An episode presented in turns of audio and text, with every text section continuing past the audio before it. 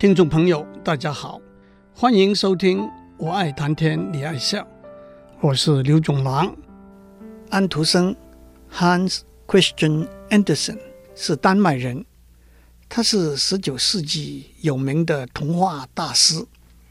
他写了一百多个流传很广的童话，包括《丑小鸭》《美人鱼》《拇指姑娘》。卖火柴的小女孩等等，我相信大家都读过许多这些童话。今天让我重新为大家讲他写的《国王的新衣》的故事。很久以前，有一位国王，他最喜欢做的事情就是添置新衣服。他也不管操练军队，也不喜欢看戏打猎。他每个钟头，都要换上一套新的衣服。有一天，城里来了两个骗子，他们在国王面前自吹自擂，说他们是纺织的专家。他们纺织出来的布料不但颜色鲜艳、花纹美丽，而且只有聪明能干的人才能够看到这些布料，愚笨和无能的人的肉眼却什么也看不到。国王听了非常高兴，要他们马上替他纺织、缝制这样的一件新衣服，好让他来判断他身边的人哪些是笨蛋、傻瓜和无能的人。这两个骗子跟国王要了许多珍贵的丝和纯金的线，架起两台纺织的机器，日以继夜的工作。过了一阵子。国王想要知道工作的进度，但是他倒想得很周到。他担心万一他跑到工作的地方，却看不到纺织机上面的布料的话，那不是证明他是一个愚笨无能的国王吗？所以他派了一位他认为最可靠、最能干的大臣，先去看看，给他回报。这位大臣到了工作的地方。看到这两个骗子在空的纺织机上忙个不停，可是却看不到他们纺织出来的布料。正在纳闷着急的时候，这两个骗子走过来，指手画脚、口沫横飞地描写这批布料的颜色和花纹，还很有礼貌地征求他的意见。这位大臣不敢承认他看不到这块布料，不但赞不绝口。还答应马上给国王回报，再供应他们更多的丝和金线作为材料。过了一阵，国王又派了另外一个大臣去视察，也得到同样的回报。这个时候，国王美丽的新衣的消息已经传开来了，整个城市都讲得沸沸腾腾。终于有一天，国王自己。带着这两个大臣和其他的官员来到工作的地方，两个骗子马上装得非常忙碌的工作。先前来过的这两位大臣就急着为国王和其他的官员描写这块布料的颜色和花纹。虽然国王根本看不到他们描写那块布料，但是他马上反应过来：我不能够显得我是愚笨，显得我是无能啊！也就大声的接口称赞这块布料是怎样的美丽，表示极度的满意。跟着国王来的大臣也异口同声的赞美叫好。他们更建议国王用这块布料做一套新的衣服，在下次出巡的时候，让全国人民开开眼界。出巡的前一天，这两个骗子整个晚上都没有睡觉。忙着剪裁、缝纫国王的新衣。第二天，国王来了，他脱下旧的衣服，穿上像蜘蛛网一般轻盈的新衣，站在镜子面前一看再看，连声问：“这套衣服做得合身吗？”旁边的大臣们不断地赞美奉承。国王出巡的路上，老百姓夹道观看。欢声雷动，每个人都说国王的衣服、围巾和披肩都非常美丽，因为没有一个人愿意承认他是愚笨和无能。不过，人群里头突然有一个小孩子叫出来：“国王根本没有穿衣服啊！”这句话在人群里头开始传开来，最后老百姓大家都一起叫：“国王根本没有穿衣服啊！”国王听到了，知道老百姓们是对的，但是他认为出巡的行列不能够停下来，他还是挺着腰继续往前走。这就是大家都听过的国王的新衣的故事。为什么我想起讲国王的新衣这个故事呢？我们讲到人和人之间的互信是维持一个和谐美好的共同的生活的必要条件，但是欺骗别人的骗子有很多复杂的动机，被欺骗的受害者也有很多不同的原因和理由。我们可以从不同的故事得到许多不同的教训。在国王的新衣这个故事里头，首先，当然国王是给那两个骗子骗了。无知、虚荣、贪婪，往往是被骗子利用的心理。相信真的可以用丝和金线纺织成眼睛看不到的布料是无知。相信电话里头警察的指示。为了安全的缘故，把银行里头的存款转到别的户口。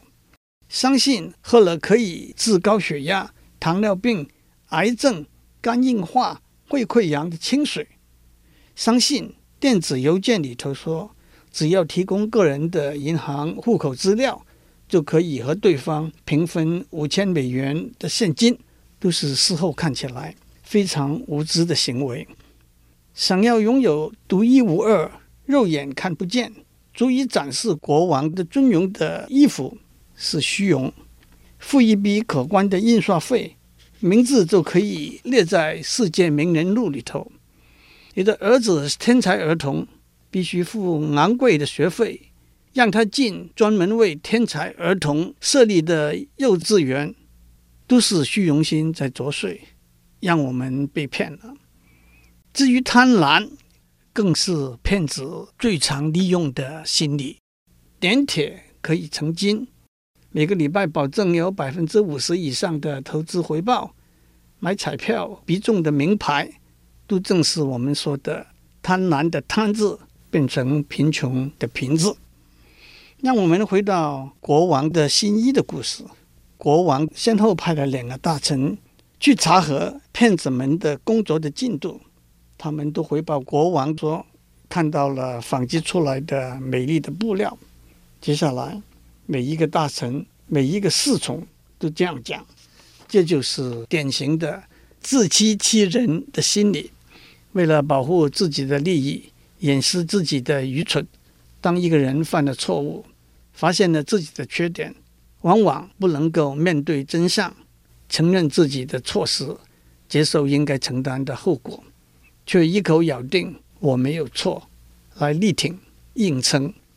当一个人看到别人的错误，他没有勇气去指出别人的错误，只是用不知道、不清楚来蒙混过去，自欺欺人，用谎言来掩盖谎言，结果是一个不可收拾的大骗局。最后，当国王穿着他的新衣出巡。当老百姓欢声雷动、拍手叫好的时候，第一个说国王根本没有穿衣服啊，是一个天真未着的小孩子。他不懂得虚荣和贪婪，他没有自欺欺人的心态，他还保持住的是一颗赤子之心。众人皆醉我独醒，出淤泥而不染，这也是非常珍贵的特质。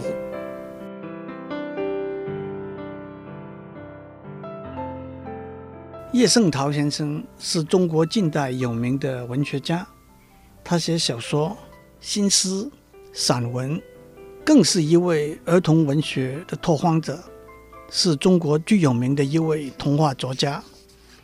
叶圣陶先生说：“安徒生先生没有把国王的新衣的故事讲完，接下来还有下半段。经过那位天真无邪的小朋友的提醒，人群里头的老百姓都一起笑起来，一起大声叫：“国王根本没有穿衣服啊！”但是国王装作没有听到，装出很得意的样子，挺起腰往前走。国王身边的大臣官员想要笑，可又不敢笑，咬着嘴唇跟着国王往前走。可是老百姓却不管那么多，笑声越来越大。国王生气了，他跟身边的大臣说：“我这套新的衣服美丽高贵。”你们不也是这样说的吗？为什么这些老百姓这样无知？你马上宣布新的法令，他们这种行为是对国王不敬，是反叛的行为。大臣当场大声的把法令宣布出来，笑声果然停止下来了。可是国王走了没好远，笑声又起来了。从小到大，国王更生气了。大臣马上下令，吩咐士兵把所有在笑的老百姓，不分男女老幼，一律抓起来。从此以后，国王在宫殿里头，别的衣服都不穿，只要穿这一套奇妙的新衣服。宫殿里的侍臣和妃子起初觉得很可笑，但是当然不敢笑。慢慢下来，也就成了习惯了。可是意外总是会发生的。有一个妃子端了一杯红酒给国王喝，国王非常高兴，一口喝下去。可是喝得太急了，酒喷出来，喷在胸膛上。妃子说：“哎呀，把胸膛弄脏了，赶快拿毛巾来替国王擦。”国王说：“你说把什么弄脏了？”妃子马上改口说：“是把衣服弄脏了。”但是那已经太迟了。国王说：“你说我没有穿衣服，你太愚笨，太不忠心，你犯了法，必须受惩罚。”有一位老臣很婉转地跟国王说：“您这套衣服穿了很久，也已经残旧了，不如换一套别的衣服穿吧。”但是国王说：“这套神奇的衣服是不会旧的。”你还叫我换，是想叫我倒霉？姑且体谅你年纪大了，也服侍了我那么多年，不杀头，关起来吧。自此以后，宫殿里头大家讲话都特别小心谨慎，但是在外面的老百姓可管不了那么多。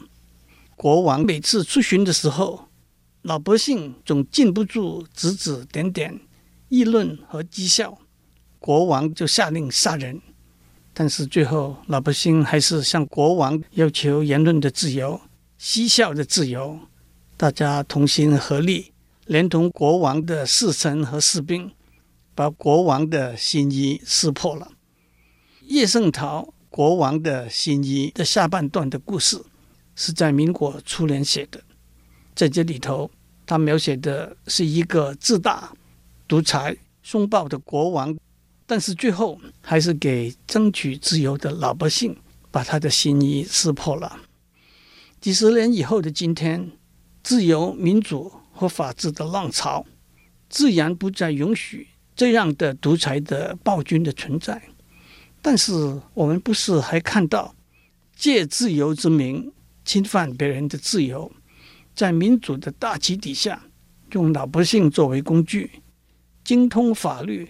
而玩弄法律，古老的童话还是有它的含义和教训的。我们也可以把国王的新衣的故事改写一下。也许那个国王是很有心计的，当他派他手底下的大臣去查核两个骗子的工作进度的时候，有些大臣回报说，的确如同国王的预期，他们纺织出来的块布料。颜色鲜艳，花纹美丽，国王就夸奖他们聪明能干。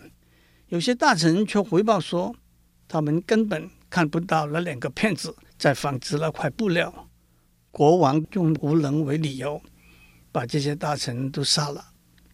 这正是中国历史上指鹿为马的故事。秦朝秦二世的时候，丞相赵高想造反，为了试验一下朝中大臣有谁会对抗他，他把一只鹿献给秦二世，说这是一匹马。秦二世笑着说：“丞相错了吧？把鹿说成马了。”问旁边的人，有的不说话。有的说是鹿，有的说是马。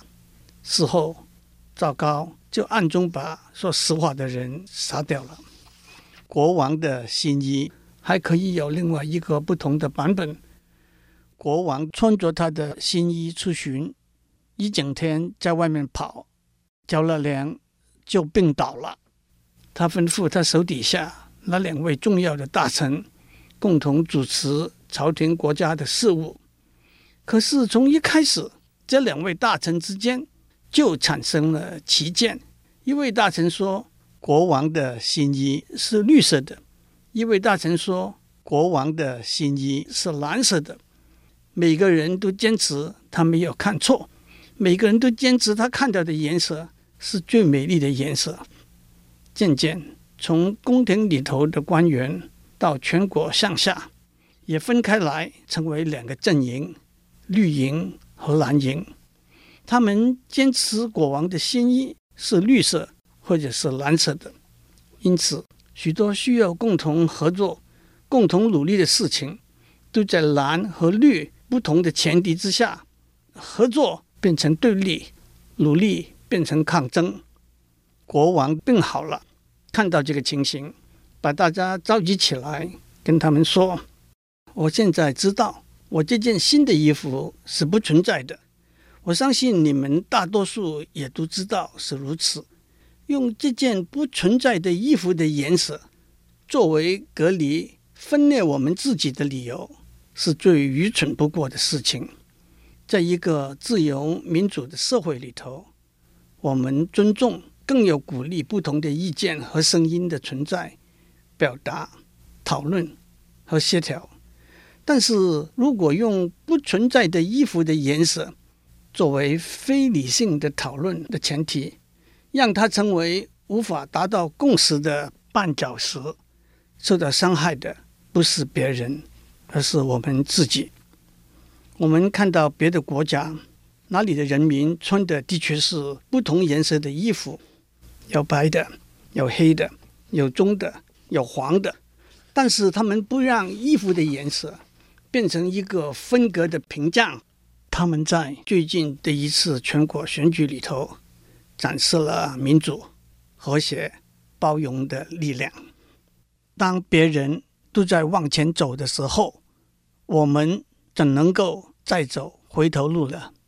大家听了国王的话，都鼓掌起来了。奥巴马在胜利当选之后发表的演说里头。他谈到两党政治的竞争，他说：“Let us resist the temptation to fall back on the same partisanship and pettiness and immaturity that has poisoned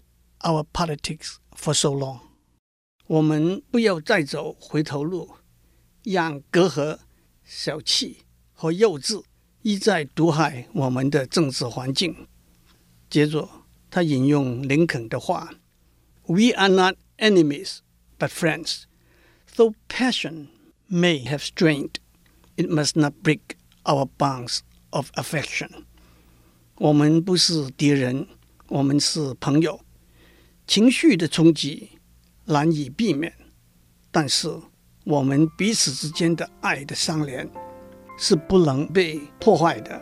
希望你们喜欢。国王的新衣的故事，祝您有个平安的一天。